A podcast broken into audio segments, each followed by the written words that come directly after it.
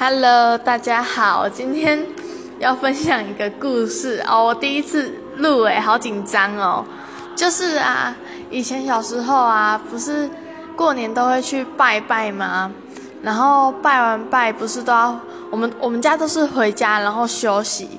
然后我跟我姐姐是同一个房间，然后她睡着了，可是我真的是睡不着。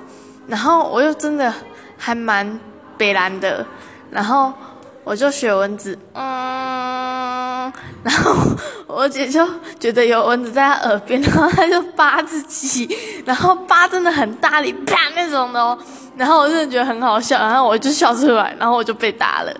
好，这好笑吗？我觉得还蛮好笑的，谢谢大家。